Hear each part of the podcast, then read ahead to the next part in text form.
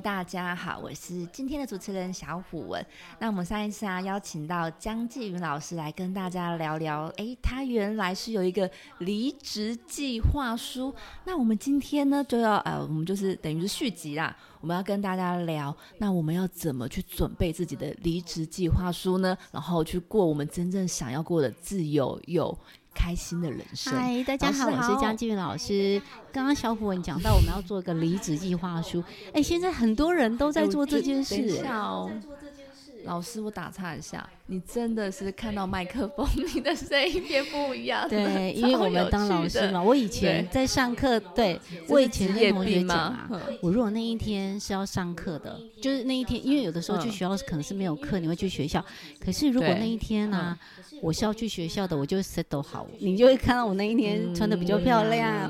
然后我一上台，我就说，我一起拿个拿起麦克风，我知道那个就是我的舞台了。哇，我好喜欢那种仪式感哦！哎，我今天就是要去，就是教书，对，所以我我我只要是要上课的那一天，呃，我我要上讲讲台，我知道我就是有一个舞台了。今天我有个麦克风，我有个舞台。我会把我自己称职的演出，因为我觉得，你看，就像明星一样，哎，你看有些明星就发福了啊，然后声音变了什么的，哎，我觉得 我觉得不行哎，你会觉得我要求很高，但是这是你们的工作哎，所以你要保持好，所以我只要是拿到麦克风那一天，我就会不一样。老师，那现在麦克风就在你的嘴边，我们要听课了。刚刚不是讲要做一个 离职的计划书吗？那我觉得在这边呢，可能我们上上次讲到金钱嘛，为什么很多人明明对这个工作很厌世、不喜欢，为什么不能离开？哦，没钱嘛。我刚刚不是讲，对，你自己离不开下的工作，就是钱嘛。第一个最怕的，真的对，然后再不知道，那我如果不做的时候，我要做什么？这个最件最重要两件事，第一个是我没有钱，第二个是那我没有钱，我离开我要做什么？好，那所以我觉得最单纯，对，我们就从这两件事，钱跟离开后我要做什么事这两件事情来规划。好，那所以在这边我们自己必须要要去认清事实嘛。我现在我就像是一只驴子。然后呢？啊，那个主人在我前面绑了一个眼前，然后辛苦的上班族啊。主人呢，在我的眼前绑了一根红萝卜。嗯。然后那个驴子想说：“哦，我，对，所以他要吃他就跟着主人一直往前走。那对所有的上班族来讲都是一样啊，因为我们说过了，你的主要收入来源就是薪水。那所以呢，老板就给你一个红萝卜在前面嘛，你会看到那个红萝卜，你会知道，如果继续安稳的工作，我可能我会能够有这个薪水，好，得到但是呢，现在问题来了，我。我觉得大多数的人啊，为什么他赚到的钱到最后，明明我拼命赚钱，我就是要存到一笔钱以后，我就能够离开了嘛？至少我换个工作什么，我也没有压力。但是我觉得在这边呢，我们上次有讲到，赚越多你会花越多。我要讲最重要的那个赚钱的两个组合，大家把它记住。老生常谈，好，但是好，我我耳朵，你不要，你耳朵等一下突然关起来。老师，这个我已经听过一万次了，一定是没有不会，我要等下磕在我的那个墙壁上。它叫做 开源加节流，第一个，嗯，储蓄加投资。就这么简单两个组合，来老生常谈了，好，大家来转台了，没有人想听了，没有了。人家开源储蓄投资，好，那我们现在先回过来，为什么老板明明给你了这么多，也不要讲这么多了，好了，至少可以温饱的钱了。好，那为什么你存不下开源？大家赚到了钱以后，我跟你讲。都没有储蓄，储蓄。巴比伦富翁讲，你想要变有钱，第一件事要优先支付给自己，你就练习，先从十分之一开始存，你一定要存下钱来，你一定要存下钱，你不要急着把钱都往外送，送给别人。那现在我觉得大家的问题就是在于物欲太高，你看到别人有这个买这个，好多钱一直花，一直花。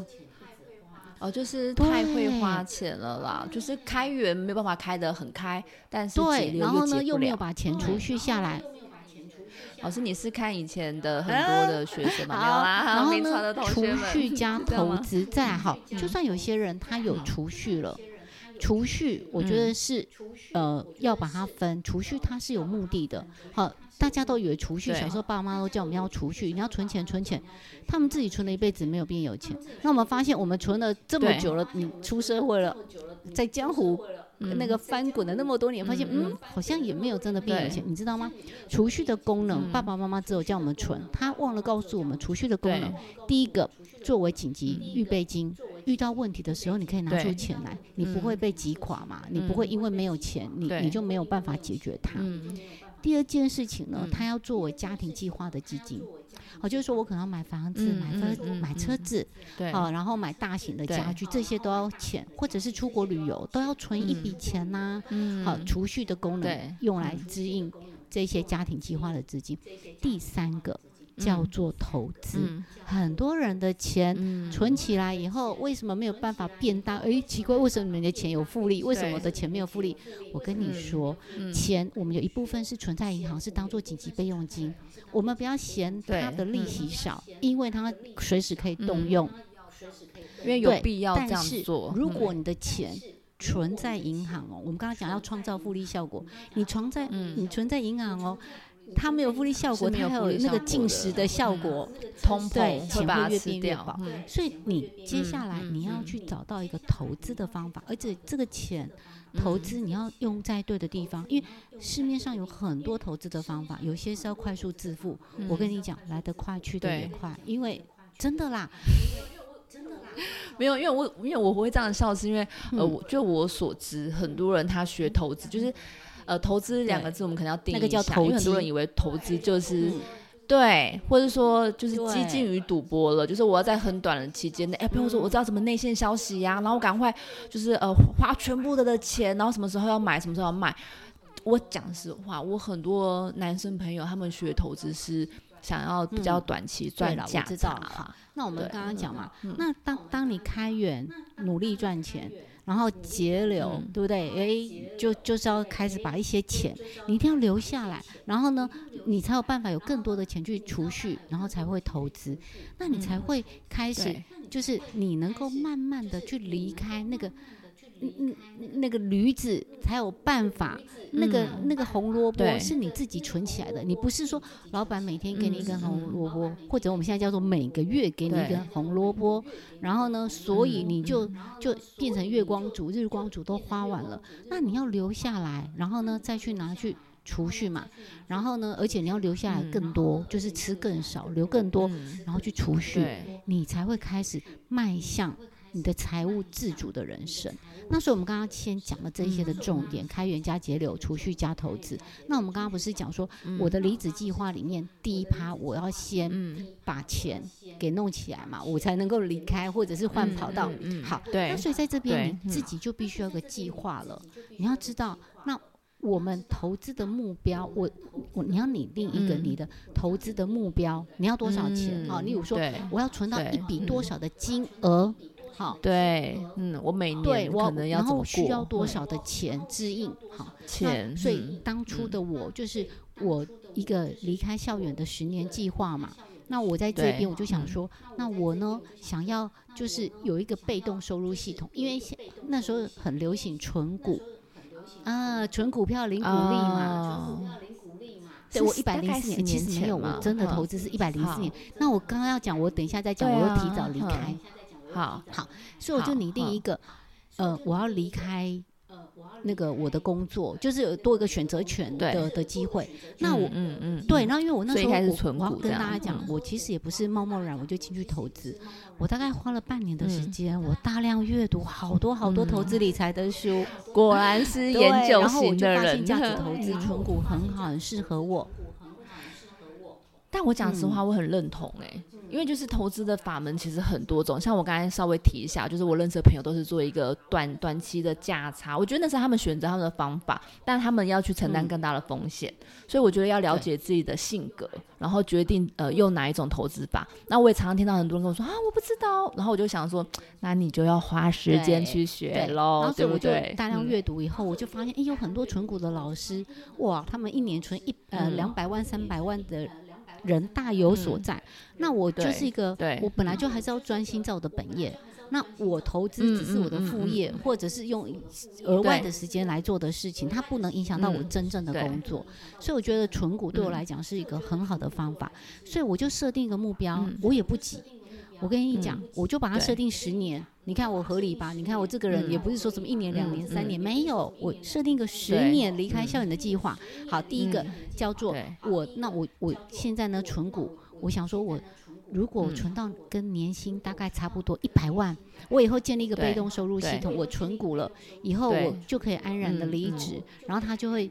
好像我领到每一年都会领到，人家是年年领月退俸，我是年领年退俸，再除以十二就好。对，然后我给自己的时间是十年，接下来就是要叫做方法了。我要用什么样的方式去达到我的目的？所以大家呃，听众你们自己要先想好喽。你自己第一个要拟定你的目标，金钱的目标。嗯嗯。第一个先是目标了，我们要先先把它整理出来，我到底需要多少的钱？因为每个人的需要的物质，还有他目前的负担都完全不同。其实如果你住在中南部，搞不好三十万就可以了耶。我觉得说不定很多人绰绰有余，好不好？还有又不用什么吃，然后也不买什么名牌，就是很简单的。我不是说我我一年要负担这么多，因为我还是有家庭啊，我还是会有做很多的事。对对对。那我们老老实讲，我们很年轻啊，那个对，我们要离开 啊。我们也不是说叫着大家说啊，你要过着台语，你听得懂吗？陈孙孙过呃捉襟见肘，然后陈孙孙再过日子，所以你可以定高一点呐。我我并不是说哦要退休，你要定那个。很很让自己很辛苦的那种数字，而且我觉得大家那个计算机可以拿起来，没有啦，用用 Excel 表就可以。因为其实如果你有这样一个计划，你要去注意到复利这一件事，对它基本上呃很多的金额，你再把它投进去，它会越来越好。大家要记得哦。你们的目标时间很重要，你是要每年去减，你你是要给自己三年、五年、十年。那有的时候，你既然叫做要有一个叫做要呃离离职的计划，很多人把它设定叫做一年、两年，我觉得太难了啦。我我觉得我是一个务实的人，因为你现在已经太对，你太痛苦了。但是醒醒吧，我觉得你定个什么一两年，对，卖乐买乐透那个，我觉得呃。其实不要了，几率太低。好，我们也许等一下有机会再讲乐透这件事。好，那这里呢？嗯，好，接下来你的方法了。那方法我刚刚讲，我就去阅读了很多老师的书。嗯，对，所以我后来我在这过程当中，我也不断调整。后来就我就找出了一个自己的方法，就是我找到股价好，我先用月线，我一定要找到体质良好、获利获体质良好、获利稳健、正派经营，而且未来发展前景的公司。对，就是巴菲特选股，对，老师要归纳 出来。这我都跟我的师傅学的啦，巴 菲特，好学了很多，房间还有很多啦，我跟好多大师们学。那那我就知道了，先找到好公司，再来。价格很多人都不知道什么时候该买，什么时候该卖，这个是问题了，对不对？老师讲到这个是很大的重点，因为有些朋友就说他被套牢，我就说你可不可以把整个的那个呃，他这几年跟未来的趋势全部调所以在这边很重要嘛。你为什么不知道低点跟高点什么时候买？如果你完全不知道这个，就很像是你要交一个朋友，你要交个男朋友，你要看这个人个性好不好吧？他的个性如果很温驯，你可以；可是他的个性。暴跳如雷，然后呢，阴呃那个阴晴，就是对阴晴不定，阴晴不定啦。你你抓得住他的性子吗？因为呃，我记得这几年就是也是蛮流流行所谓的无脑存股法，然后我有些朋友就会说，哎，反正他现在就是乖乖的买。几次就是定期定额，我说很棒很好啊，但是我偷偷跟你说，就是这你讲这个股票，它有低点，那低点是你应该要，可是通常那时候没有钱啦。对，好啦，那那对，好，那是我要讲嘛，那我就会看长期啊，好，我我就这个好公司不行哦，因为我要预测它大概什么时候。买的才叫便宜呀？那什么时候卖可以卖掉啊？巴菲特他讲最简单嘛，别人贪婪的时候你要恐惧，当别人恐惧的时候你要贪婪，这个意思就是叫做低买高卖了。啊，巴菲特呢，跟刚刚一样说你要低买高卖，就跟我刚跟刚刚我说的致富的两个组合，开源加节流，储蓄加投资，大家也不想看他的书啊，大家也听了就说，嗯啊低买高卖，我也知道按这个老头子在讲什么废话，所以他讲啊，别人贪婪的时候你要恐惧，别人恐惧的时候你要贪婪。讲的就是这个原理。好，那我怎么知道什么时候贪婪，什么时候恐惧？就是你要低的时候买，高的时候买。所以你就要去看，哎，它，你你，我会先用月线去看，它过去月线大概可以看到十年的价格。哎，如果好像很像心电图，会上下上下，但不是不是那么神准。对，但是大概就有这种感觉，或者是很像潮汐会有涨潮、退潮，会有这种周期，你就把它纳入口袋名单了，因为是好公司。然后再来，你要买的是用周线，因为周线大概会可以看到大概两三年的价格，那符合现在的状况啦。好，然后呢，再你就会去用周线去看，然后当它的价格，你就看嘛，心电图、心跳来到下面差不多的地方就可以啦。那这个时候也许可以再配合。就是用 K D 线周 K D 线，如果来到低于二十，好，然后黄金交叉，哎，你大概就可以买，买了继续跌也没有关系。如果你有钱，你有没有听过逢低承接？好啦，你就继续逢低承接 啊，没有买继续跌你也 OK。可是这个这个是还是有前提，你要选对那个股票，因为我有听过有人也是这个观念，就是我觉得它是，就是譬如说你刚才讲，就是它有很多元素，你要全部。呃，你要全部把它列出来看哦，因为也是有人曾接就接到，就是就是，呃，就是突破十八层地狱了。对，我有听过这样的。可是因为永远都不知道，例如说你在去年接的，跟在二零。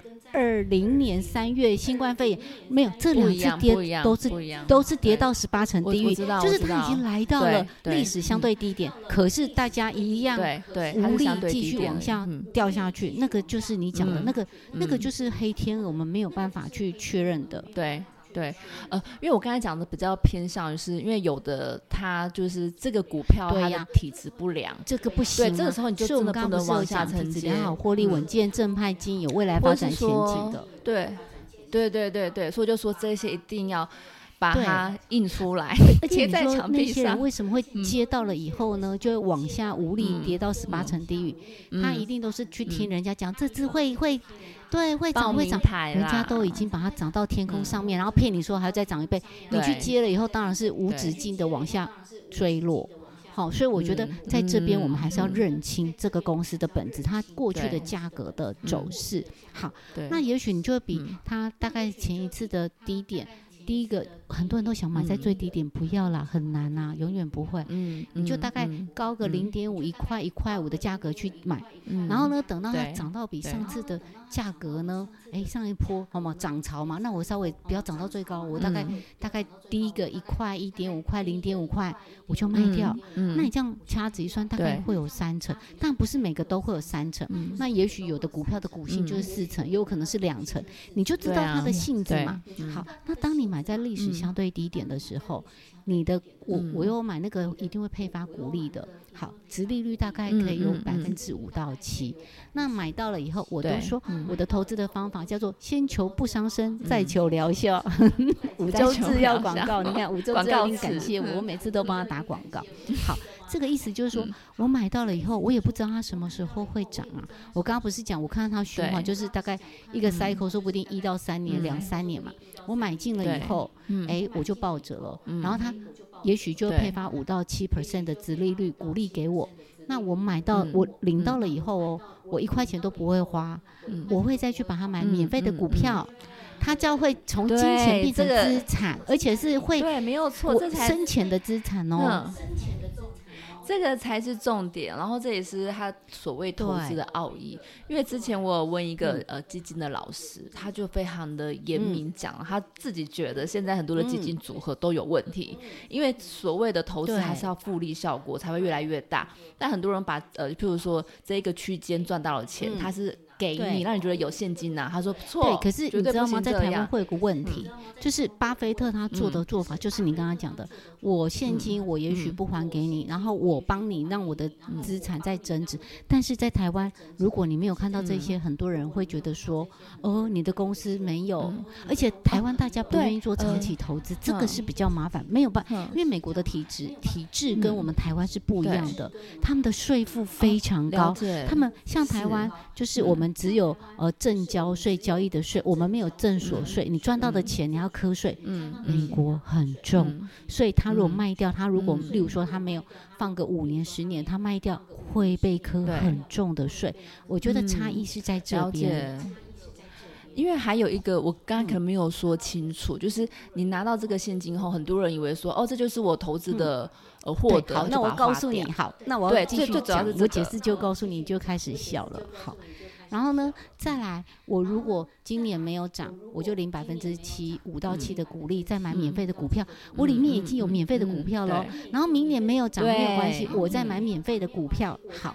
后年他如果真的哇如愿涨了三成，这个三成以后很多人会全部卖掉。我不是，我会把我就是能够收回本金的张数的钱卖掉，收回所有的本金，留下来的叫做不用钱的。所以呢，五张呃，举例来讲，如果四成来计算，你就是买四张卖三张，留一张不用钱的；买八张卖六张，留两张不用钱的。好。那剩下来的钱，我又耐心等待。如果有股票来到历史相对低点，我再进场买。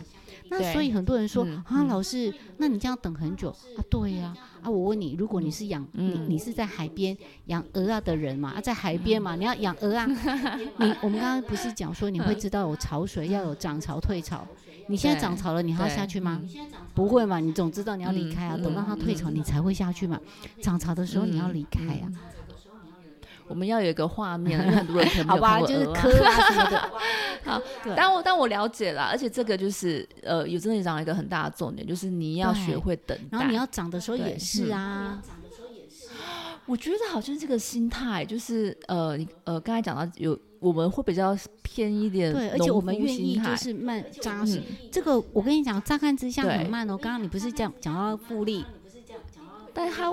稳定会就是像我会觉得是每年都有一些年终奖金的感觉，我就觉得哎，我真的比方银行好。我在这边啊，我为什么投资可以很安心？进可攻嘛，呃，退可守。我先有鼓励，进可攻，我有三成。然后所以透过这样的方式啊，你看你有没有刚刚有没有听到个重点？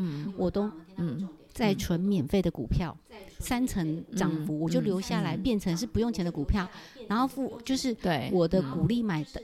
鼓励我会再去买免费的股票，嗯，那因为我一直在存免费的股票，现在股股股市里面涨或跌跟我有关系了吗？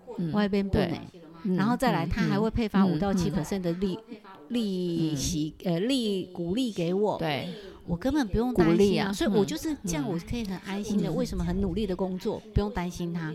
对，那我就用 App 设定啊，都不用钱的。雅虎哦，很多都有免费的设定，对，价格到了，他就叫你通知你啊，你有钱就买，没有钱你就哦好啊，祝福你啊，价格到了你就卖了，卖了以后呢，好你就收，你就中了三成不用钱的股票在股账户里面嘛。他如果继续涨了以后，你就祝福他，你就跟自己讲，我眼光真好啊。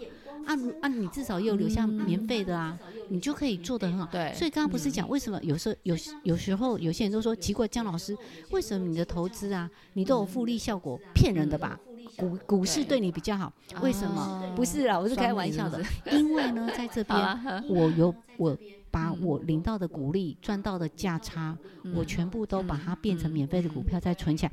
但是很多人啊。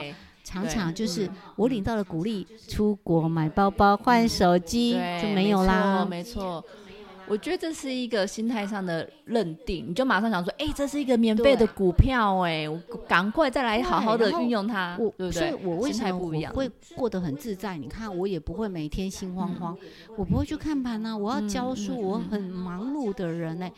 所以我觉得在这里就是一个心态。你调整好，然后再来。所以你看，你你你看，就是我把我的每一张股票都当成一个小套房。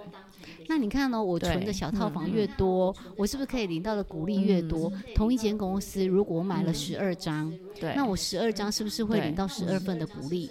那我摊提到十二个月，我是不是也是那个股市里面的收租那个小收租婆？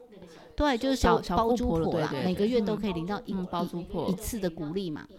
对呀，那你如果你把你的股票当做是一个小套房，你就会很爱它，你不会轻易的要去卖掉它。我现在要做的事情，我就是一直存股票，存股票，存股票。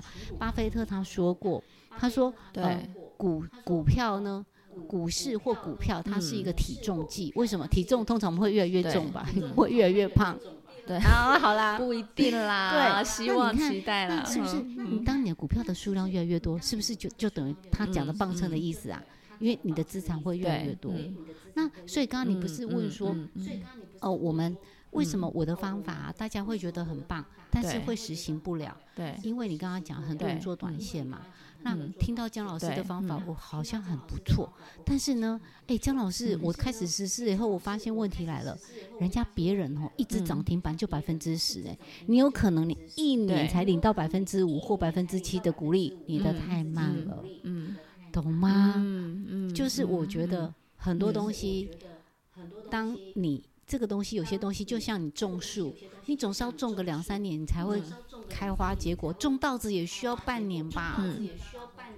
但我觉得刚刚老师你举的那个例子非常好，就是你其实是把这些股票当成是你的小套房，然后你看你买这么多只，你就把它每个就是把它每个月当成收租的概念，因为你的想法跟设定完全不同了。对，那因为很多人他就是像我们刚一开始聊的，他就觉得哎，投资不就是投机，所以那个心态是。我觉得因为落差很大，就有不一样的呃投资的策略。但是相呃相同的，我们就是先看目目前的结果。我觉得老师的结果真的是稳定踏实啦。那个股灾来的时候，我也一样跟大家一样，会资产会减少啊。但是哦，等到股灾结束以后，我的那些被套牢的价格是不是又上来？然后我过程又领到股利，我资产会又增加。所以我相信巴菲特他就是透过这样的方式，你要一直时间拉长。你就会看到你的效果。嗯，好，那我们现在不是先讲完投资的部分，钱你想要离职嘛，转换工作嘛。对，好，第一个就是钱的部分，第二个就是你那很多人怕退休之后或离职之后，我到底要做什么事，找什么？对啊，第一个就是钱的安全感，我们现在计划好了。第二个就是，哎，那我现在离开现在原本的舒适圈喽，或者不是不舒适圈啊，就是习惯的地方，那我就。接近，我要接近。好，究竟我在这边，我刚刚不是讲，哎，要讲个第二趴。我本来是十年计划，嗯，结果我在去年七月三十一号，我就提早提早计划。然后为什么会做这件事情？就是我那时候一百零四年决定要离开嘛，那算一算，可能要等到一百一十四年，哦，好久啊。然后对，然后结果呢？我在一百零七学年度的时候，我遇到一个好可爱的大一的班级。大一新生，然后就一直鼓励他们。然后呢，有一天鼓励鼓励，我想我一直鼓励他们，为什么不不把对他们的鼓励当做对自己的鼓励？我就是心里面我也没有跟别人讲，我通常计划都不太会跟别人讲，默默做。我就呢下定决心，我要跟他们一起毕业。我就决定这是我最后的，老师跟同学不知道，那我就跟我自己讲，好，那这就是我最后的大学四年的时光了。嗯，我不要荒废我大大学四年的光阴，我一定要做出让自己觉得很感动、很开心的成果。所以我刚刚不我讲了嘛，我所有的绩效都是最好的。我想要让我以后离开，不要有人说姜老师你就是炒股的老师啊，你就是要去炒股，所以你都没有心思用在你的绩。效上你的工作上面错，嗯嗯，我就是最杰出教学最杰出的老师，然后也。对，然后反而更加认真、加倍努力。线上教学标杆的老师，我指导的社团得到全国第一名，然后我的学生比赛也是全国一直都在得奖。我就是不想让我自己后悔。好，那所以呢，我在一百零七年度我就遇到了一个班级，所以我就跟他们一样努力的投资理财工作之后呢，我在去年好就是他们毕业了，我也跟着他们一起毕业。好，那我现在不是提早了三年毕业吗？我的鼓励。利去年就领到七十万，我投资七年领到了七十万股利，对，呃，对，这样算然后再来来，我要离开了嘛，对不对？好，那我觉得离开的自由它真的是无价的。有很多人就看到那个红萝卜钱好多，我不离开。就是啊，好像其实薪水也不错，啊，食之无味，弃之可惜，又离不开。对。对，然后我就觉得，我爸爸那时候也很担心，说你你社会，嗯对，社经地位那么好，又那么多哦钱，你为什么要离嗯开？我就说自由是无价的，我就是想要离开。好，那所以呢，接下来我是不是有三成的钱还没有补足？那在这边我就跟大家讲，你们真的要离开的时候，你们要开始为自己的副业做准备，你们要开始做斜杠。我在四五年前，我本来以前最想要学的是广告设计类的科系，爸爸说那个没有钱，来 去读商科，我们就读了商科，所以我就开始学画画。然后呢，我中间过程呢，我就开始学画画。那那时候因为我有有要离开的准备嘛，我就想，那我要如何把兴趣从零变成一，就是商业化？我就先，我又去。去职训局学了赖贴图的课，动态对 Photoshop、Illustrator 学，对对然后呢做这一些，嗯。就出了赖的贴图，大家可以看一下，叫做“女大生 Jessica”。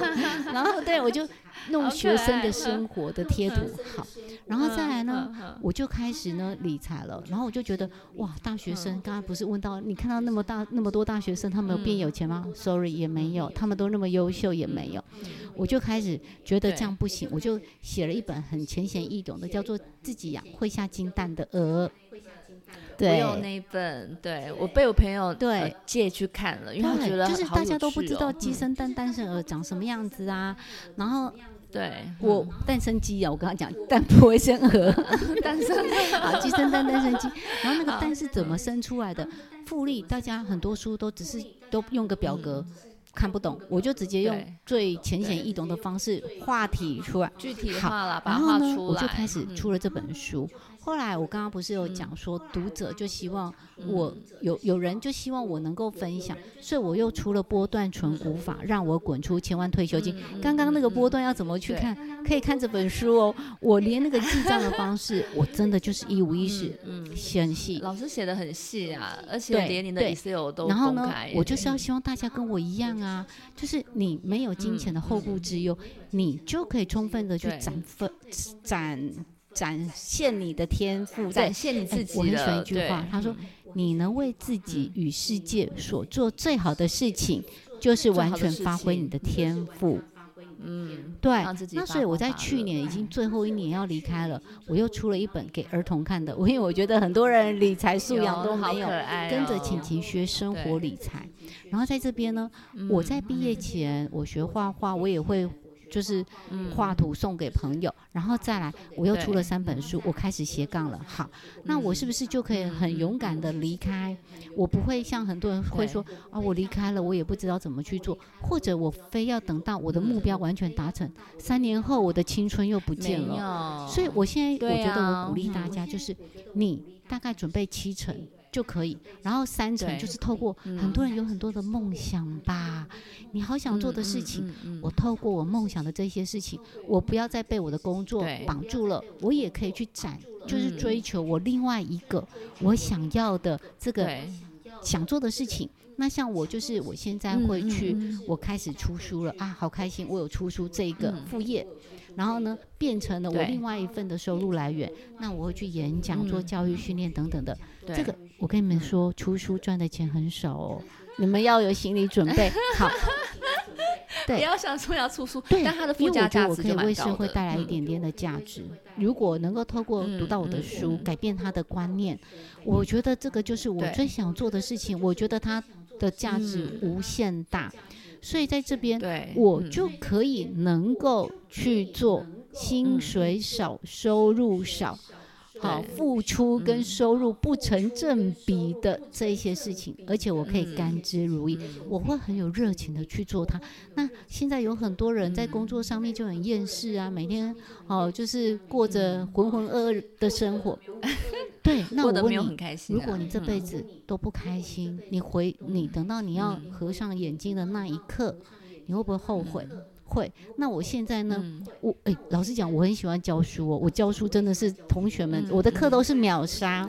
我现在我现在有感觉得出来，老师真的是有好多东西对，然后学生都很爱我，我我也很爱我的我我的我的教书的事业。但是。我是双子座，一个工作做十七年够了，我真的。觉得我想要再去做其他有趣的事情，对，所以我就可以勇敢的展翅高飞。虽然他的钱很少，但是我的热情撑起了我。虽然他少，我有另外一份七成的钱已经是被动收入，所以这个是我很想要分享跟大家讲。那你的离职计划书，第一个，你的财务先规划好，再来你之后你想要做什么？很多人都会想说，那我我我离职了之后，或者是我我之后想跳槽，我再边走边看，或者是跳槽，或者是离职了以后我才去想退休了以后才想要做什么事情。不行，你那时候都太晚了。你必须要在你有知觉的时候，你要同步进行。那你以后不管你是离职或者是退休，你会过得好充实、好快乐。嗯嗯嗯。其实刚刚老师讲到一个重点，虽然就是稍微讲一下星座，但比较像是说，呃，你的这个退休。嗯，离职计划书要去符合自己的性格，因为有些人他真的是稳稳的做，就是慢慢的做，那也很棒，那也很好。然后只是说，呃，有讲到一个重点，就是不要贸然的先离职。我们可以在我们工作的，我们就规划我们的时间，然后去开发我们一直很想要做的事情，或是呃，激发自己更多的潜能。就是我觉得热情很重要。如果你已经对你的工作失去热情了，你去。想想看，为什么你会失去热情？那如果这个热情真的不在了，我真的要跟你讲，你现在还没有办法能够 fire 族，就是提早退休、财务自由，你不是 fire 一族嘛？好，那你可不可以换工作？勇敢的，你不要害怕，对。你勇敢的去换一份你真的会有喜欢、有感觉的事情，你才不会行尸走肉。就跟我们的上一集有讲到，你要愿意付出，而且也要愿意负责哦。那我们的那个呃，无论结果是怎样，这个过程你还是很多收获的。你现在你觉得你还没有 ready 好，你还是没有办法跳级，那我就告诉你，我们大家都是大人了，拜托你就认清事实吧。我工作上面一定也会有我不喜欢的部分呢，但是。那你现在呢？就是重新的调整你自己，你要在你的工作上面全力以赴去付出你最大的能力。然后呢，你当你转变你的心态以后，你看你的工作可能会变得可爱一点。你呢，那开始认真以后，你会不会被加薪？我觉得有机会。你会不会升官？会。等到我觉得这个就是一个正循环，因为你不认真，你不努力，然后这个工作可有可无，能混就混，嗯，能当薪水小偷就薪当薪水小偷。不好意思，大家不要说姜老师，你怎么讲出这么、这、这么简简对这么可很尖锐的？你不觉得很多人真的扪心自问，就是这样在过生活吗？好，那我觉得他真的就是一个循环。当你付出少，你当然你你就不会被升职，你就你也许你就薪水也不会被加薪。那你因那你就在这边找不到成就感，那你就会低落，然后越来越低落，这是一个负向循环。另外一个负向循环，切断它。它就是会变成一个正向循环，你就努力做，哎，你至少你没有被老板看到，你觉得我我每天我我没有度日如年，我在工作上面我尽情的发挥我自己。我跟你讲，你你只要你愿意动起来就不一样了，宇宙会知道你愿意动起来，你开始薪水会变多，人缘会变好，然后呢，你也有可能真的会升官。你你知道业，大家都知道说业业力使然，业是什么？业它就是一个行为。如果你你要怎么去改变你的业？你改变你的行为，你的行为改变了，你的业就改变了。那在工作上面，你对工作的态度、你的付出、你的行为改变了，你就断了这个业，你就不一样了。呃，我觉得就是。呃，如果以我的角度，它其实真的非常的简单，只是我觉得好像又很难。好，我们的业的说法我也非常喜欢，因为很多人喜欢谈业力法则嘛。好，没关系，我们要再开一集。老师，你看吸引力法则一集啊，下苦鲁两个业力法则，业力法则，一个哇，不要再加的 修修行者。好，好。那我所要讲的就是，我觉得它真的是非常的简单，就是你有没有去发现，呃，自我价值，就是我是谁？我觉得它好像是一个核心、一个根源，哎，因为像我以前工作，我算是工作也非常卖力的人，然后我常常会被周边的人就是有一点指责。懂。好，这件事情很妙。就是第一个是人家会觉得你很奇怪，然后第二个是甚至我主管跟我说，我会影响到团体，因为我很优秀，就会显得同事不优秀。好，那我那时候就觉得我。听到了你们的说法了，我听到了，但是我会告诉你为什么我要这样做，因为我今天所有学到了都是我自己的，它是我一个无限的资本。刚刚我们不是说啊，老师，你看起来人很好啊，你每次都鼓励我们，今天你怎么讲的重话了？嗯，我为什么要讲重话？我们刚刚上一集也是一直要讲，你要回到你的心，你要去盘点。你有没有？我们很多人很喜欢，就是会责怪别人。但是当你回到你的内心深处，你静下心来去仔细想一想，你对这个工作你付出了多少的心力？你真的有尽责了吗？如果你没有尽责，你又何必去怪罪环境、怪罪别人呢？所以在这边，我们又有讲到上次讲嘛，责任叫做 responsibility，回应的能力。好，那你现在遇到问题了，你知道原来自己工作上面。自己也有这么多的问题，你有没有勇气，嗯，去把你该做的事情好好的做好？我们上次说了，当你敢为自己负责任的时候，你就自由了。对，那你你当你真的想要，就有一个离职计划书，你自己都没有为自己负起责任，你觉得这个就是一个轮回？你跳到下一个工作去，对，你用一模一样的工作态度在做，你有办法改变吗？好像没有，哎。我觉得就是可以用我们常常听到的一句，呃，也也不能算俗语啦，就是那个《牧羊少年的奇幻旅程》有讲到嘛，就是当你真心想要做一件的事情的时候，全世界都会来帮你。它其实是共同的，就是你有没有真的想要去做？你想要去做，你的眼睛、你的眼界就不一样，你会看到资源了，你会看到机会了，你也看到贵人了。嗯，然后你会因为你的思维改变，你的行为也改变，行为改变，习惯改变，所以我觉得，对对，我们好好像在讲一个例子，没有啦，我觉得 这个真的就是这样。我觉得很多东西就是认清自己啦，大家都逃避，真的就是逃避。那你刚刚讲说，你你的那个例子，就是你会在一个团体里面呢，好像当成一个破坏者。对，你知道为什么吗？乳蛇们，大家窝在边边很舒服。当有一个人要离开这个圈圈，乳蛇们会很害怕，他们会抓住你，不愿意让你走。对，对，所以那你你 也许你自己就去想嘛。OK，这是你的人生，还是你跟大家要撸在一起的人生？嗯，你你蓦然回首，当你有一天你要合上眼睛的时候，你会不会后悔？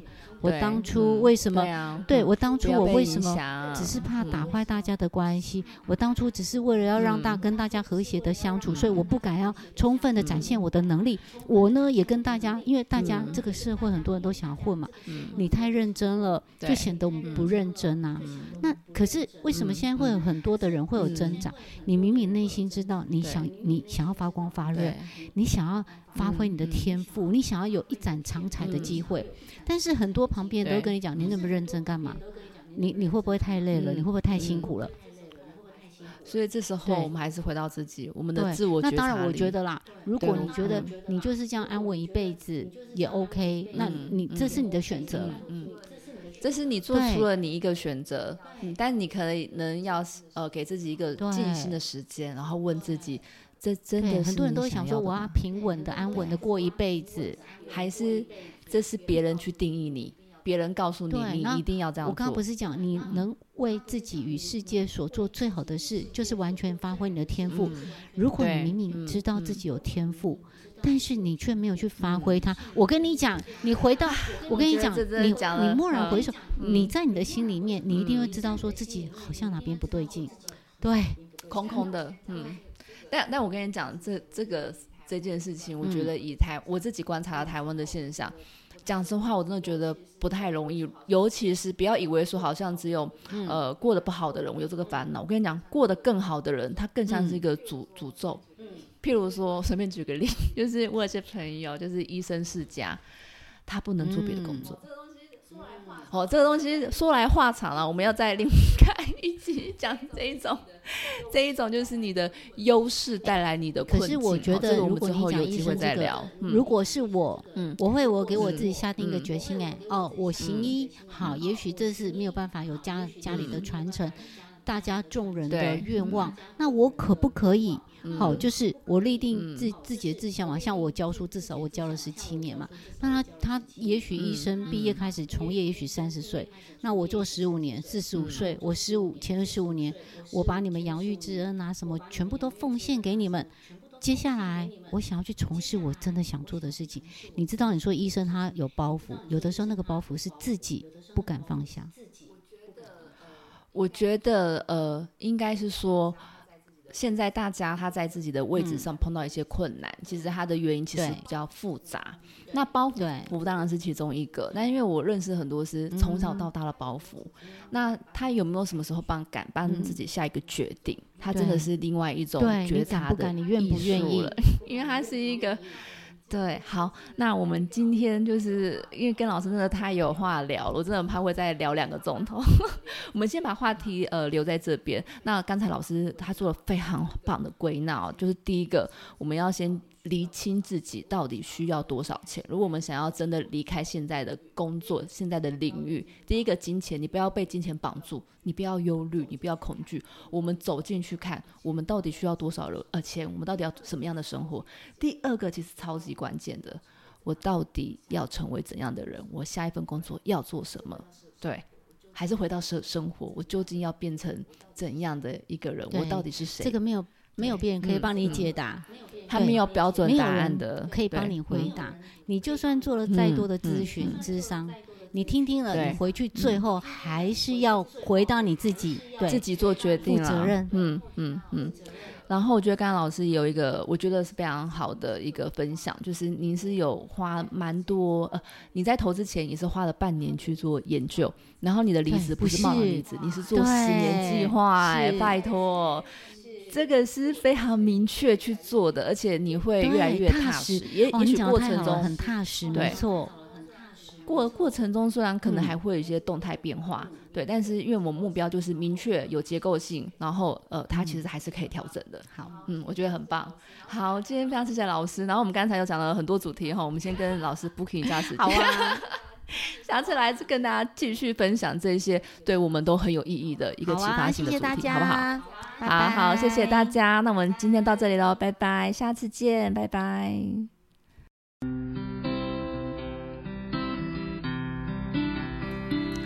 Hello，大家好，我是今天的主持人小虎文。那我们上一次啊，邀请到江继云老师来跟大家聊聊，哎，他原来是有一个离职计划书。那我们今天呢，就要呃，我们就是等于是续集啦，我们要跟大家聊，那我们要怎么去准备自己的离职计划书呢？然后去过我们真正想要过的自由有。开心的人生。嗨，大家好，我是江继云老师。刚刚小虎文讲到，我们要做一个离职计划书。哎，现在很多人都在做这件事。老师，我打岔一下，你真的是看到麦克风，你的声音变不一样。对，因为我们当老师嘛，我以前在上课，对我以前跟同学讲啊，我如果那一天是要上课的，就是那一天，因为有的时候去学校可能是没有课，你会去学校。可是如果那一天呢，我是要去学校的，我就 set 好，你就会看到我那一天穿的比较漂亮。然后我一上台，我就说，我一起拿可拿起麦克风，我知道那个就是我的舞台了。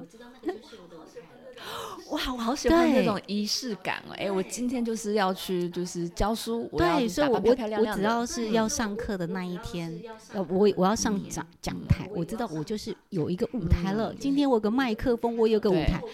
我会把我自己称职的演出，因为我觉得，你看，就像明星一样，哎，你看有些明星就发福了啊，然后声音 变了什么的，哎，我觉得 我就不行哎，你会觉得我要求很高，但是这是你们的工作哎，所以你要保持好，所以我只要是拿到麦克风那一天，我就会不一样。老师，那现在麦克风就在你的嘴边，我们要听课了。刚刚不是讲要做一个离职的计划书吗？计划那我觉得在这边呢，可能我们上上次讲到金钱嘛，为什么很多人明明对这个工作很厌世、不喜欢，为什么不能离开？哦，没钱嘛。我刚不是讲，对，你自己离不开下的工作，就是钱嘛。第一个最怕的，真的对，然后再不知道，那我如果不做的时候，我要做什么？这个最件最重要两件事，第一个是我没有钱，第二个是那我没有钱，我离开我要做什么？好，那所以我觉得最单纯，对，我们就从这两件事，钱跟离开后我要做什么事，这两件事情来规划。好，那所以在这边我们自己必须要要去认清事实嘛。我现在我就像是一只驴子。然后呢？啊，那个主人在我前面绑了一个眼前，然后辛苦的上班族啊。主人呢，在我的眼前绑了一根红萝卜。嗯。然后那个驴子想说：“哦，我对，所以它要吃他就跟着主人一直往前走。那对所有的上班族来讲都是一样啊，因为我们说过了，你的主要收入来源就是薪水。那所以呢，老板就给你一个红萝卜在前面嘛，你会看到那个红萝卜，你会知道，如果继续安稳的工作，我可能我会能够有这个薪水，好，得到。但是呢，现在问题来了，我。我觉得大多数的人啊，为什么他赚到的钱到最后，明明我拼命赚钱，我就是要存到一笔钱以后，我就能够离开了嘛？至少我换个工作什么，我也没有压力。但是我觉得在这边呢，我们上次有讲到，赚越多你会花越多。我要讲最重要的那个赚钱的两个组合，大家把它记住，老生常谈。好，但是。知易行难，你不要，你耳朵 等一下突然关起来。老师，这个我已经听过一万次了，一定是没有不会，我要等下磕在我的那个墙壁上。它叫做开源加节流，第一个，嗯储蓄加投资。就这么简单两个组合，来老生常谈了，好，大家来转台了，没有人想听了，没有了。我们再开源储蓄投资，好，那我们现在先回过来，为什么老板明明给你了这么多，也不要讲这么多了，好了，至少可以温饱的钱了。好，那为什么你存不下开源？大家赚到了钱以后，我跟你讲。都没有储蓄，储蓄。巴比伦富翁讲，你想要变有钱，第一件事要优先支付给自己，你就练习先从十分之一开始存，你一定要存下钱来，你一定要存下钱，你不要急着把钱都往外送，送给别人。那现在我觉得大家的问题就是在于物欲太高，你看到别人有这个买这个，好多钱一直花，一直花。哦，就是太会花钱了啦，就是开源没有办法开得很开，但是对，然后呢又没有把钱储蓄下来。老师，你是看以前的很多的 学生吗？没有啦，然后呢，储蓄加 投资再好，就算有些人他有储蓄了，储蓄我觉得是呃要把它分，储蓄它是有目的的，好。大家都以为储蓄，小时候爸妈都叫我们要储蓄，你要存钱存钱。他们自己存了一辈子没有变有钱。那我们发现，我们存了这么久了，你出社会了，在江湖那个翻滚了那么多年，发现嗯，好像也没有真的变有钱。你知道吗？储蓄的功能，爸爸妈妈只有叫我们存，他忘了告诉我们储蓄的功能。第一个，作为紧急预备金，遇到问题的时候你可以拿出钱来，你不会被击垮嘛？你不会因为没有钱，你你就没有办法解决它。第二件事情呢，他要作为家庭计划的基金，好，就是说我可能要买房子、买车、买车子，对，好，然后买大型的家具，这些都要钱，或者是出国旅游都要存一笔钱呐，好，储蓄的功能用来支应这些家庭计划的资金。第三个。叫做投资，很多人的钱存起来以后，为什么没有办法变大？哎，奇怪，为什么你的钱有复利？为什么我的钱没有复利？我跟你说，钱我们有一部分是存在银行，是当做紧急备用金。我们不要嫌它的利息少，因为它随时可以动用。因为有必要这样做。如果你的钱存在银行哦，我们刚刚讲要创造复利效果，你存在你存在银行哦。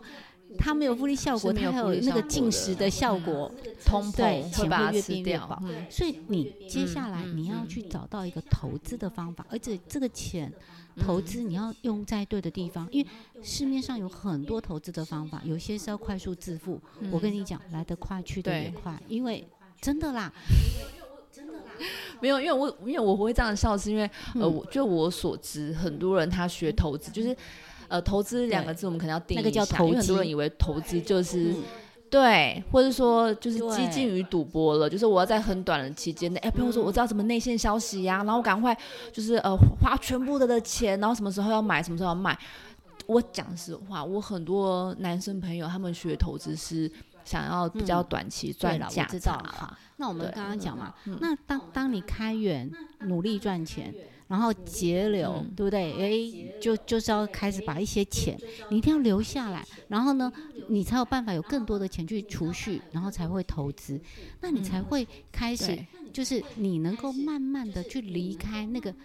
嗯嗯，那个驴子才有办法，那个那个红萝卜是你自己存起来的，你不是说老板每天给你一根红萝卜，或者我们现在叫做每个月给你一根红萝卜，然后呢，所以你就就变成月光族、日光族都花完了，那你要留下来，然后呢再去拿去储蓄嘛，然后呢，而且你要留下来更多，就是吃更少，留更多，然后去储蓄，你才会开始迈向。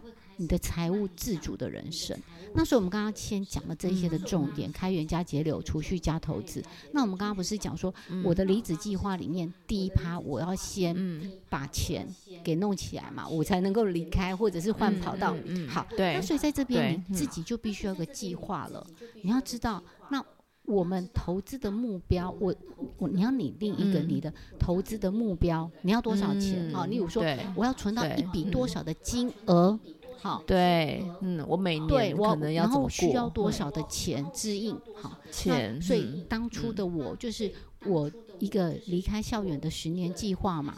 那我在这边我就想说，那我呢想要就是有一个被动收入系统，因为那时候很流行存股，啊，存股票领股利嘛。对我一百零四年其实没有，我真的投资是一百零四年。那我刚刚要讲，我等一下再讲，我又提早离开。好好，所以我就拟定一个，呃，我要离开，那个我的工作，就是有多一个选择权的的机会。那我，嗯嗯，对，然后因为我那时候我要跟大家讲，我其实也不是贸贸然我就进去投资，我大概花了半年的时间，我大量阅读好多好多投资理财的书，果然是 研究型的人，价值投资存股很好，很适合我。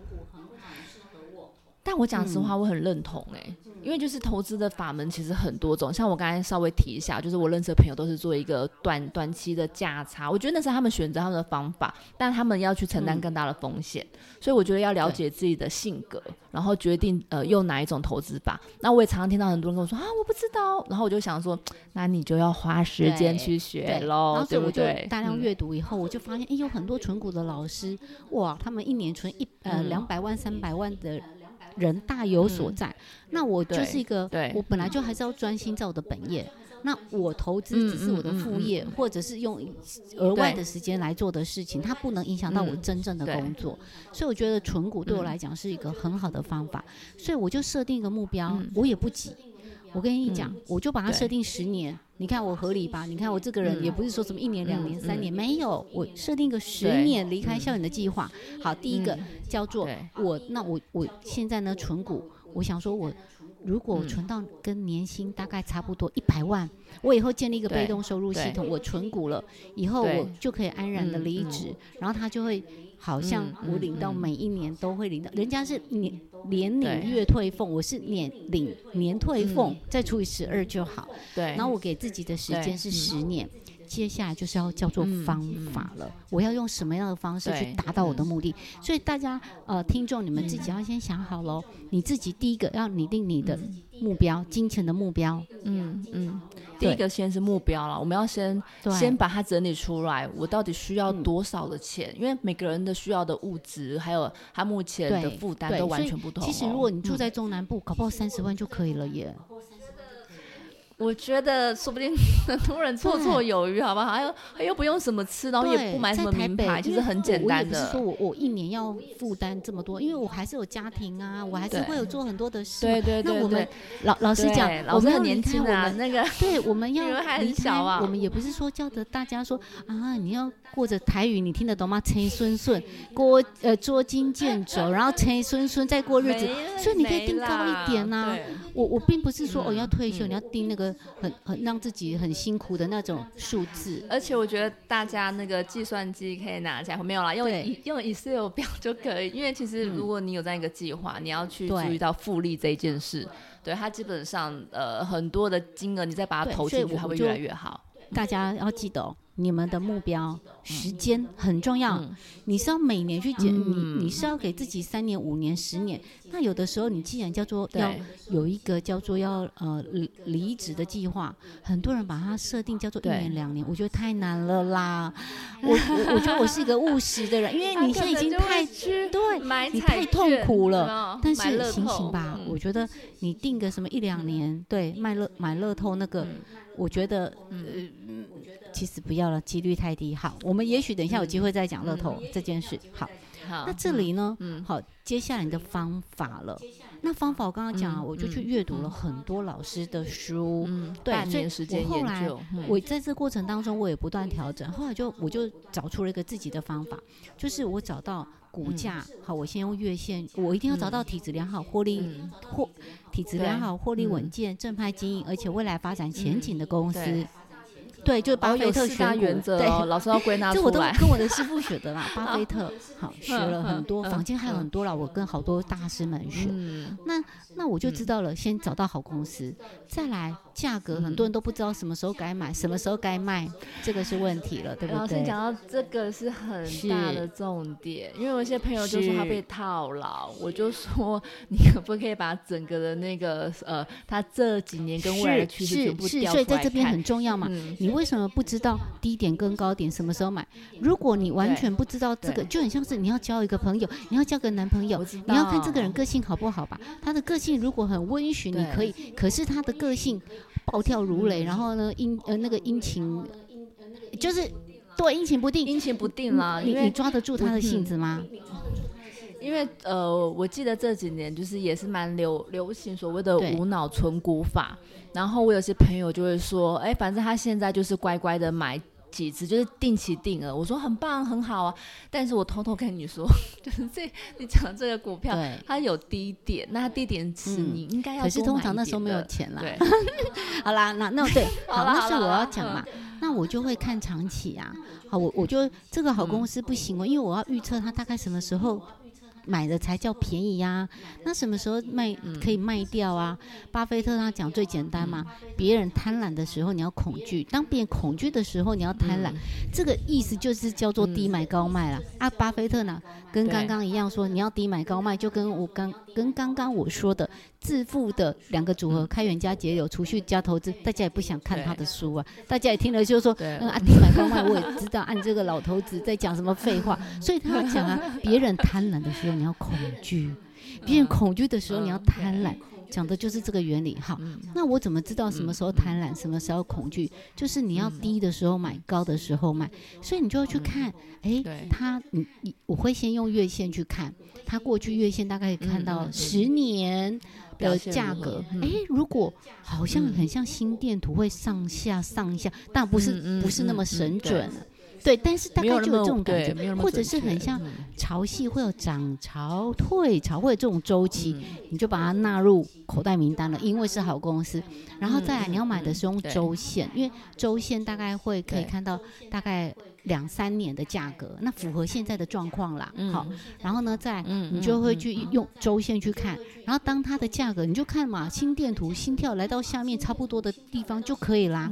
那这个时候也许可以再配合，就是用 K D 线周 K D 线，如果来到低于二十，好，然后黄金交叉，哎，你大概就可以买，买了继续跌也没有关系。如果你有钱。你有没有听过逢低承接？好啦，你就继续逢低承接啊！没有，买继续跌你也 OK。可是这个这个是还是有前提，你要选对那个股票。因为我有听过有人也是这个观念，就是我觉得它是，就是譬如说你刚才讲，就是它有很多元素，你要全部呃，你要全部把它列出来看哦。因为也是有人曾接就接到，就是就是。呃，就是突破十八层地狱了。对，我有听过这样的。可是因为永远都不知道，例如说你在去年接的，跟在二零二零年三月新冠肺炎没有这两次跌都是都是跌到十八层地狱，就是它已经来到了历史相对低点，可是大家一样无力继续往下掉下去。那个就是你讲的那个，那个就是黑天鹅，我们没有办法去确认的。对。对，呃，因为我刚才讲的比较偏向于是，因为有的它就是这个股票它的体质不良，这个不行。对，这个时候你就真的不能往下承接。好，获利稳健，正派经有未来发展前景的。对，对对对对，所以就说这些一定要。把它印出来，而且在墙壁上。为什么会接到了以后呢？就往下无力跌到十八层地狱？他一定都是去听人家讲，这只会会，对，会涨会涨。人家都已经把它涨到天空上面，然后骗你说还要再涨一倍。你去接了以后，当然是无止境的往下坠落。好，所以我觉得在这边我们还是要认清这个公司的本质，它过去的价格的走势。好，那也许你就会比它大概前一次的低点。第一个，很多人都想买在最低点，不要啦，很难呐，永远不会。嗯，你就大概高个零点五一块一块五的价格去买，然后呢，等到它涨到比上次的价格呢，哎，上一波好吗？涨潮嘛，那我稍微不要涨到最高，我大概大概低一个一块一点五块零点五块我就卖掉。嗯，那你这样掐指一算，大概会有三成，但不是每个都会有三成。那也许有的股票的股性就是四成，也有可能是两成，你就知道它的性质嘛。好，那当你买。在历史相对低点的时候，你的我我有买那个一定会配发股利的，好，殖利率大概可以有百分之五到七。那买到了以后，我都说我的投资的方法叫做先求不伤身，再求疗效。五洲制药广告，你看五洲制药，感谢我，我每次都帮他打广告。好。这个意思就是说，我买到了以后，我也不知道它什么时候会涨啊。我刚刚不是讲，我看到它循环，就是大概一个 cycle，说不定一到三年、两三年嘛。我买进了以后，哎，我就抱着了。然后它也许就配发五到七 percent 的殖利率，鼓励给我。那我买到，我领到了以后哦，我一块钱都不会花，我会再去把它买免费的股票，它就会从金钱变成资产，而且是会对，没有错，这才生钱的资产哦。这个才是重点，然后这也是他所谓投资的奥义。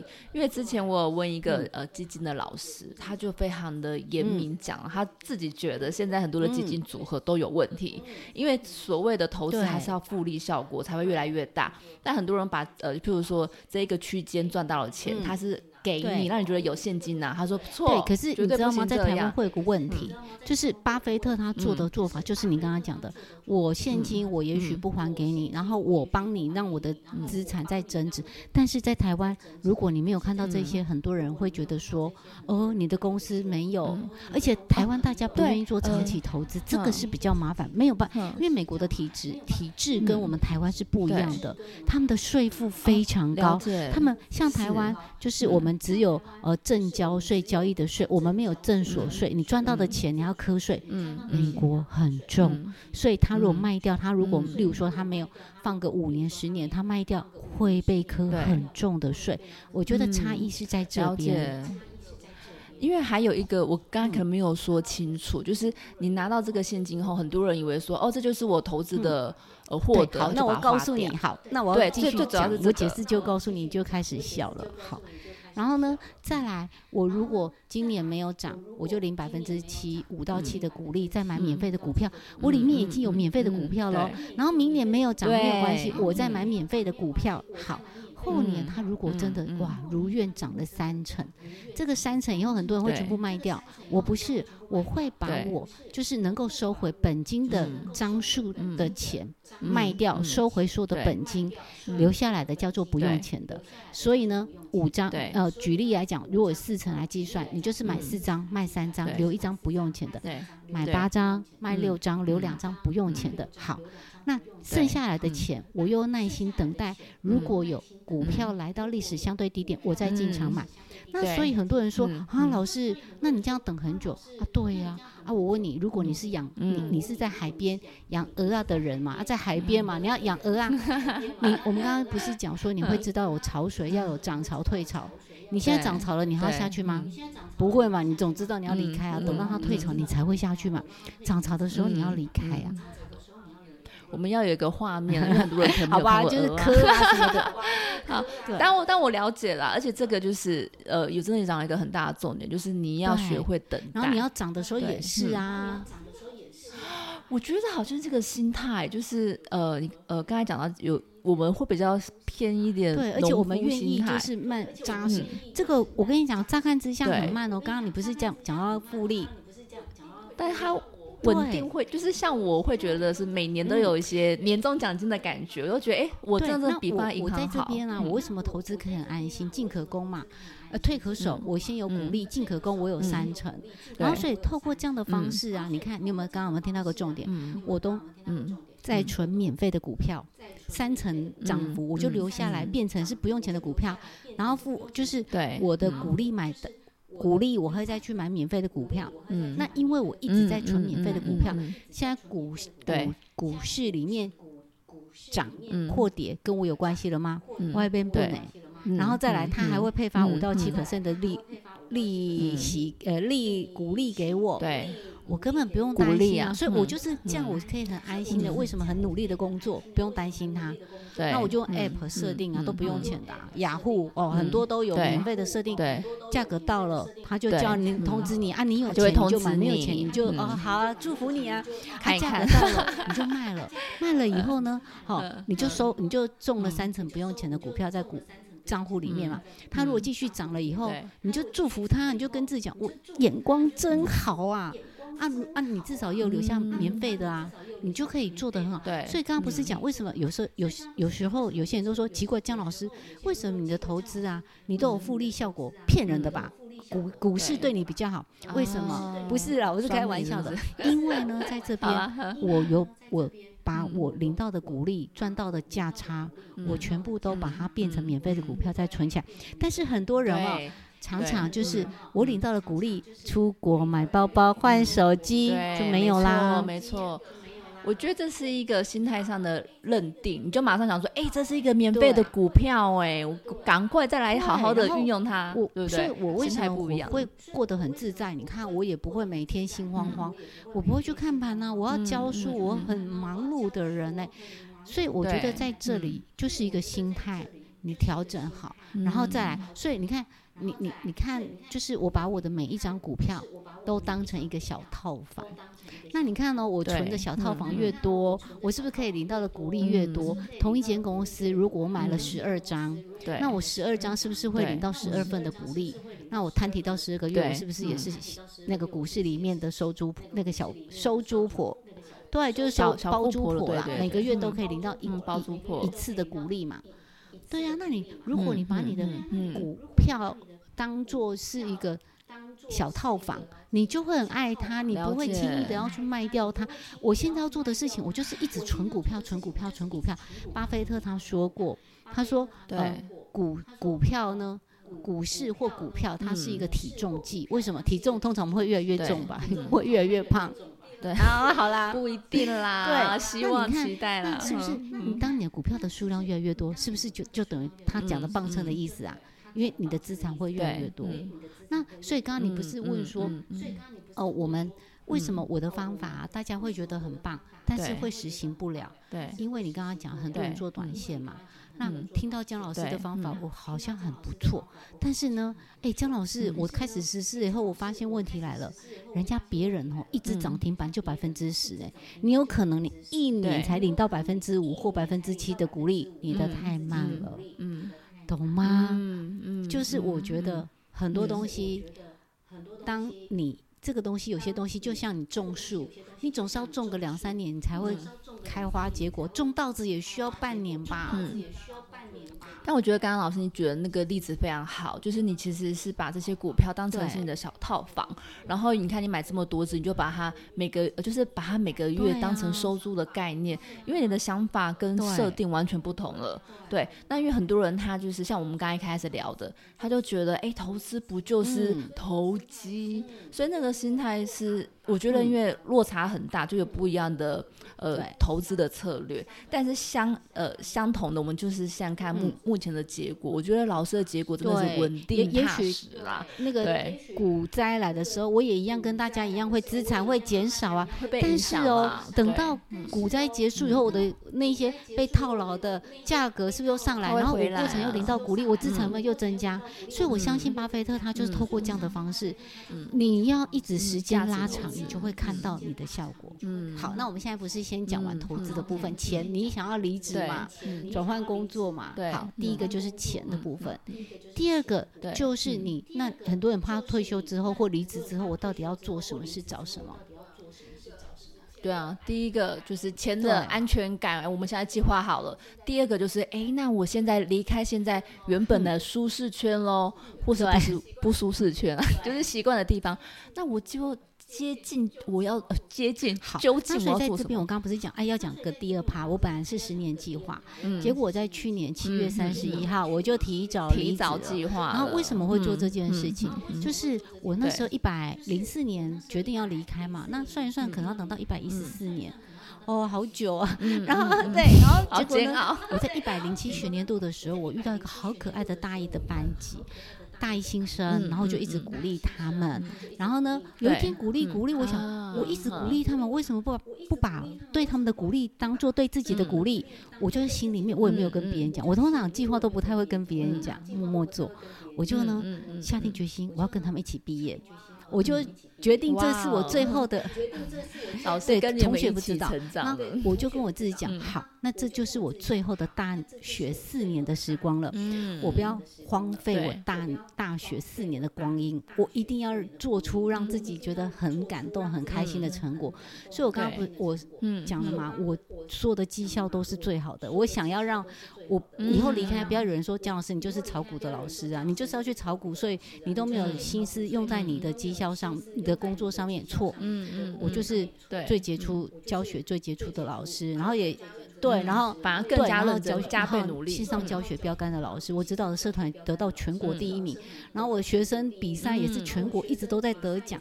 我就是不想让我自己后悔。好，那所以呢，我在一百零七年度我就遇到了一个班级，所以我就跟他们一样努力的投资理财工作之后呢。我在去年，好，就是他们毕业了，我也跟着他们一起毕业。好，那我现在不是提早了三年毕业吗？我的鼓励去年就领到七十万，我投资七年领到了七十万鼓励。对，呃，对，这样算然后再来，我要离开了嘛，对不对？好，那我觉得离开的自由，它真的是无价的。有很多人就看到那个红萝卜钱好多，我不离开。就是啊，好像其实薪水也不错，好食之无味，弃之可惜，又离不开。对对，然后我就觉得，我爸爸那时候也很担心，说你你社会，对社经地位那么好，又那么多钱，你为什么要离开？我就说自由是无价的，我就是想要离开。好，那所以呢，接下来我是不是有三成的钱还没有补足？那在这边我就跟大家讲，你们真的要离开的时候，你们要开始为自己的副业。做准备，你们要开始做斜杠。我在四五年前，我本来以前最想要学的是广告设计类的科系。爸爸说那个没有钱，来去读商科，我们就读了商科，所以我就开始学画画。然后呢，我中间过程呢，我就开始学画画。那那时候因为我有有要离开的准备嘛，我就想，那我要如何把兴趣从零变成一，就是商业化？我就先我又去。去职训局学了赖贴图的课，动态对 Photoshop、Illustrator 学，对对，然后呢，我就出了赖的贴图，大家可以看一下，叫做女大生 Jessica，然后对我就。弄学生的生活的贴图好，然后再来呢，我就开始呢理财了。然后我就觉得哇，大学生刚刚不是问到你看到那么大那么多大学生，他们有变有钱吗？Sorry，也没有，他们都那么优秀也没有。我就开始觉得这样不行，我就写了一本很浅显易懂的，叫做《自己养会下金蛋的鹅》。我有那一本，对我被我朋友对借去看了，因为我觉得就是大家都不知道鸡生蛋，蛋生鹅长什么样子啊。然后对。我蛋生鸡啊，我跟他讲蛋不会生鹅，蛋生啊鸡生蛋，蛋生鸡。然后那个蛋是怎么生出来的？复利，大家很多书都只是都用个表格看不懂，我就直接用最浅显易懂的方式画体出来，具体化了，然后呢，我就开始出了这本书。后来我刚刚不是有讲说，读者就希望我有有人就希望我能够分享，所以我又出了波段存股法，让我滚出千万退休金。刚刚那个波段要怎么去看？可以看这本书哦。我连那个记账的方式，我真的就是一五一十，嗯，很细。老师写的很细啊，而且连你的 Excel 都然后呢，我就是要希望大家跟我一样啊，就是你没有金钱的后顾之忧，你就可以充分的去展分展。展现你的天赋，展现你自己。我很喜欢一句话，他说：“你能为自己与世界所做最好的事情，就是完全发挥你的天赋。”嗯，对那所以我在去年已经最后一年要离开了，我又出了一本给儿童看的。我因为我觉得很多人理财素养都没有跟着哦晴晴学生活理财。然后在这边呢，我在毕业前我学画画，我也会。就是画图送给朋友，然后再来，我又出了三本书，我开始斜杠了。好，那我是不是就可以很勇敢的离开？我不会像很多人会说啊，我离开了，我也不知道怎么去做，或者我非要等到我的目标完全达成，三年后我的青春又不见了。所以我现在我觉得啊我鼓励大家，就是你大概准备七成就可以，然后三成就是透过很多人有很多的梦想吧，你好想做的事情，嗯嗯嗯我透过我梦想的这些事情，我不要再被我的工作绑住了，我也可以去展，就是嗯追求我另外一个我想要的这个，想做的事情。那像我就是我现在嗯会去，嗯我开始出书了啊，好开心！我有出书这一个嗯。副业，然后呢变成了我另外一份的收入来源。那我会去演讲、做嗯教育训练等等的。这个我跟你们说，出书赚的钱很少哦，你们要有心理准备。好，对不要想说要出书，对，但它的附因为我觉加价值得我可以为社。会带来一嗯点点的价值。如果能够透过读到我的书，嗯改变他的观念，我觉得这个就是我最想做的事情。我觉得它的价值无限大，所以在这边我就可以能够去做薪嗯水少、收入少。好，对付出跟嗯收入不成正比的这一些事情，而且我可以嗯甘之如饴，我会很有热情的去做它。那现在有很多人在工作上面就很厌世啊，每天哦就是过着浑浑噩噩的生活。对，那我问你，很开心啊。如果你这辈嗯子都不开心，你回你等到你要合上眼睛的那一刻，你会不会后悔？会。那我现在呢？嗯我诶，老实讲，我很喜欢教书哦。我教书真的是同学们，嗯我的课都是秒杀。我现在我现在有感觉得出来，老师真的是有好多东西对，源然后学生都很爱我，我嗯我也很爱我的我我的我的教书的事业。嗯但是嗯 我是双子座，一个工作做十七年嗯够了，我真的觉得我想要再去做其他有趣的事情。对，所以我就可以勇敢的嗯展翅高飞。虽然他的钱很少，嗯但是我的热情撑起了我。虽然他少，我有另外一份七成的钱已经是被动收入，对，所以这个是我很想要分享跟大家讲。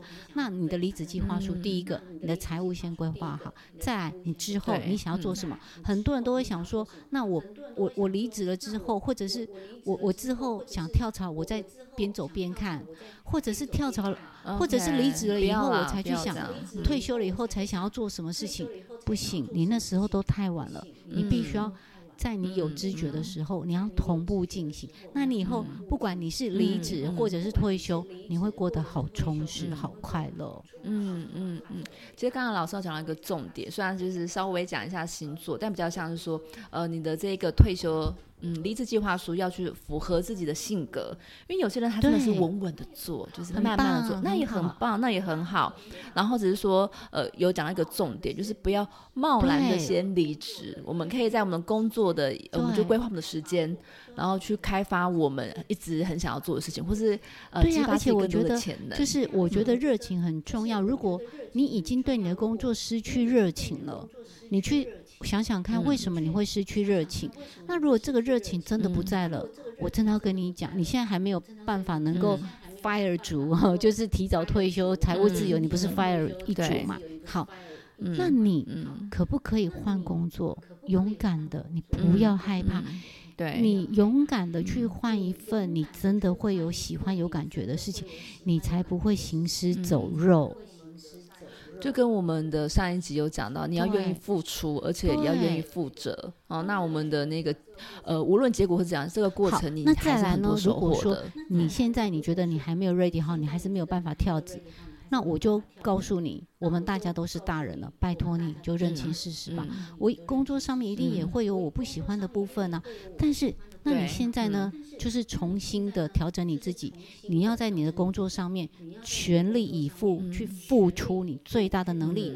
然后呢，你当你转变你的心态以后，你看你的工作可能会变得可爱一点。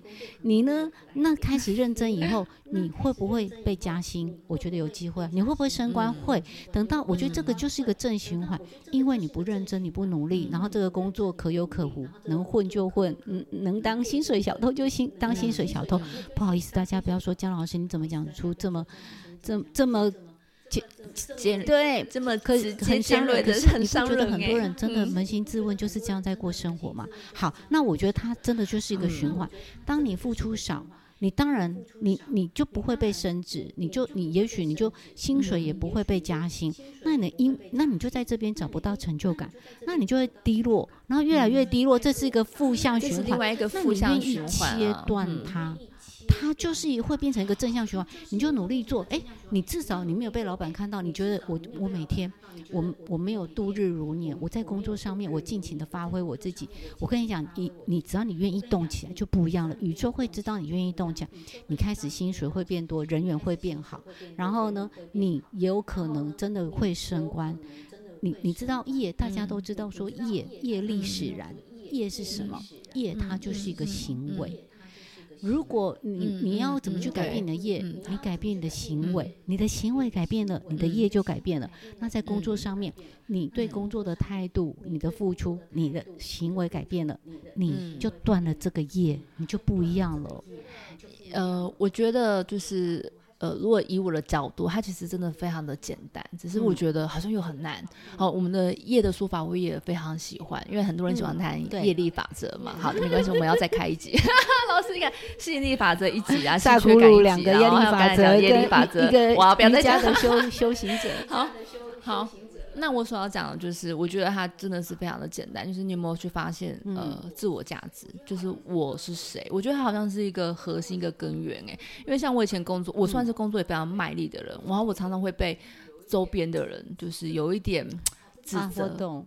好，这件事情很妙，就是第一个是人家会觉得你很奇怪，然后第二个是甚至我主管跟我说，我会影响到团体，因为我很优秀，就会显得同事不优秀。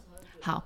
那我那时候就觉得，我听到了你们的说法了，我听到了，但是我会告诉出你为什么我要这样做，因为我今天所有学到的都是我自己的，他是我一个无限的资本。刚刚我们不是说啊，老师，你看起来人很好啊，你每次都鼓励我们，今天你怎么讲的重话了？嗯，我为什么要讲重话？我们刚刚上一集也是一直要讲，你要回到你的心，你要去盘点。你有没有？我们很多人很喜欢，就是会责怪别人。但是当你回到你的内心深处，你静下心来去仔细想一想，你对这个工作你付出了多少的心力？你真的有尽责了吗？如果你没有尽责，你又何必去怪罪环境、怪罪别人呢？所以在这边，我们又有讲到上次讲嘛，责任叫做 responsibility，回应的能力。好，那你现在遇到问题了，你知道原来自己工作上面。自己也有这么多的问题，你有没有勇气，嗯，去把你该做的事情好好的做好？我们上次说了，当你敢为自己负责任的时候，你就自由了。对，那你你当你真的想要，就有一个离职计划书，你自己都没有为自己负起责任，你觉得这个就是一个轮回？你跳到下一个工作去，对，你用一模一样的工作态度在做，你有办法改变吗？好像没有，哎。我觉得就是可以用我们常常听到的一句，呃，也也不能算俗语啦，就是那个牧羊少年的奇幻旅程有讲到嘛，就是当你真心想要做一件的事情的时候，全世界都会来帮你。它其实是共同的，就是你有没有真的想要去做？你想要去做，你的眼睛、你的眼界就不一样，你会看到资源了，你会看到机会了，你也看到贵人了。嗯，然后你会因为你的思维改变，你的行为也改变，行为改变，习惯改变，所以我觉得，对对，我们好 好像在讲一个例子，没有啦，我觉得这个真的就是这样。我觉得很多东西就是认清自己啦，大家都逃避，真的就是逃避。那你刚刚讲说，你你的那个例子，就是你会在一个团体里面呢，好像当成一个破坏者。对，你知道为什么吗？乳蛇们大家窝在边边很舒服。当有一个人要离开这个圈圈，乳蛇们会很害怕，他们会抓住你，不愿意让你走。对，对，所以那你你 也许你自己就去想嘛，OK，这是你的人生，还是你跟大家要撸在一起的人生？嗯，你你蓦然回首，当你有一天你要合上眼睛的时候，你会不会后悔？我当初为什么？对我当初我为什么只是怕打坏大家的关系？我当初只是为了要让大跟大家和谐的相处，所以我不敢要充分的展现我的能力。我呢也跟大家，因为大家这个社会很多人都想混嘛。你太认真了，就显得我们不认真啊。那可是为什么现在会有很多的人会有挣扎？你明明内心知道你想你想要发光发热，你想要。发挥你的天赋，你想要有一展长才的机会，但是很多旁边人都跟你讲，你那么认真干嘛？你你会不会太累了？你会不会太辛苦了？所以这时候我们还是回到自己，我们的自我。那当然，我觉得啦，如果你觉得你就是这样安稳一辈子也 OK，那你这是你的选择，嗯，这是你做出了你一个选择，嗯，但你可能要呃给自己一个静心的时间，然后问自己。这真的很多人都会想说，我要平稳的、安稳的过一辈子，还是这是别人去定义你，别人告诉你你一定要这样做。我刚刚不是讲，你能为自己与世界所做最好的事，就是完全发挥你的天赋。如果你明明知道自己有天赋，但是你却没有去发挥它，我跟你讲，你回到我跟你讲，你你蓦然回首，你在你的心里面，你一定会知道说自己好像哪边不对劲，对，空空的，嗯。但但我跟你讲，这这个这件事情，我觉得以台我自己观察到台湾的现象，讲实话，我真的觉得不太容易。尤其是不要以为说，好像只有呃过得不好的人我有这个烦恼。我跟你讲，过得更好的人，他更像是一个诅诅咒。譬如说，随便举个例，就是我有些朋友，就是医生世家，他不能做别的工作。哦，这个东西说来话长了，我们要再另开一集讲这一种，这一种就是你的优势带来你的困境。可是我觉得，如果你讲医生这个，如果是我，嗯，我会我给我自己下定一个决心，哎，哦，我行医好，也许这是没有办法有家家里的传承。大家众人的愿望，那我可不可以？好，就是我立定自自己的志向嘛。像我教书，至少我教了十七年嘛。那他他也许医生毕业开始从业，也许三十岁。那我做十五年，四十五岁，我十五前十五年，我把你们养育之恩啊什么，全部都奉献给你们。接下来，我想要去从事我真的想做的事情。你知道，你说医生他有包袱，有的时候那个包袱是自己不敢放下。我觉得，呃，应该是说，现在大家他在自己的位置上碰到一些困难，其实他的原因其实比较复杂。那包袱当然是其中一个。那因为我认识很多是从小到大的包袱，那他有没有什么时候帮敢帮自己下一个决定？他真的是另外一种觉察的你愿不愿意了，因为他是一个。对，好，那我们今天就是因为跟老师真的太有话聊了，我真的怕会再聊两个钟头。我们先把话题呃留在这边。那刚才老师他做了非常棒的归纳，就是第一个，我们要先。厘清自己到底需要多少钱。如果我们想要真的离开现在的工作、现在的领域，第一个金钱，你不要被金钱绑住，你不要忧虑，你不要恐惧。我们走进去看，我们到底需要多少人呃钱？我们到底要什么样的生活？第二个其实超级关键的，我到底要成为怎样的人？我下一份工作要做什么？对，还是回到生生活，我究竟要变成怎样的一个人？我到底是谁？这个没有。没有别人可以帮你解答，他没有标准答案的，可以帮你回答。你就算做了再多的咨询、咨商，你听听了，你回去最后还是要回到你自己，对自己做决定、负责任。嗯嗯嗯。然后我觉得刚刚老师有一个，我觉得是非常好的一个分享，就是您是有花蛮多呃，你在投资前也是花了半年去做研究，然后你的离职不是冒离职，你是做十年计划，哎，拜托。这个是非常明确去做的，而且你会越来越踏实。也也许过程中很踏实，没错。过过程中虽然可能还会有一些动态变化，对，但是因为我们目标就是明确、有结构性，然后呃，它其实还是可以调整的。好，嗯，我觉得很棒。好，今天非常谢谢老师。然后我们刚才又讲了很多主题哈，我们先跟老师 booking 一下时间。好啊。下次来跟大家继续分享这些对我们都很有意义的一个启发性的主题，好不好？好好，谢谢大家。那我们今天到这里喽，拜拜，下次见，拜拜。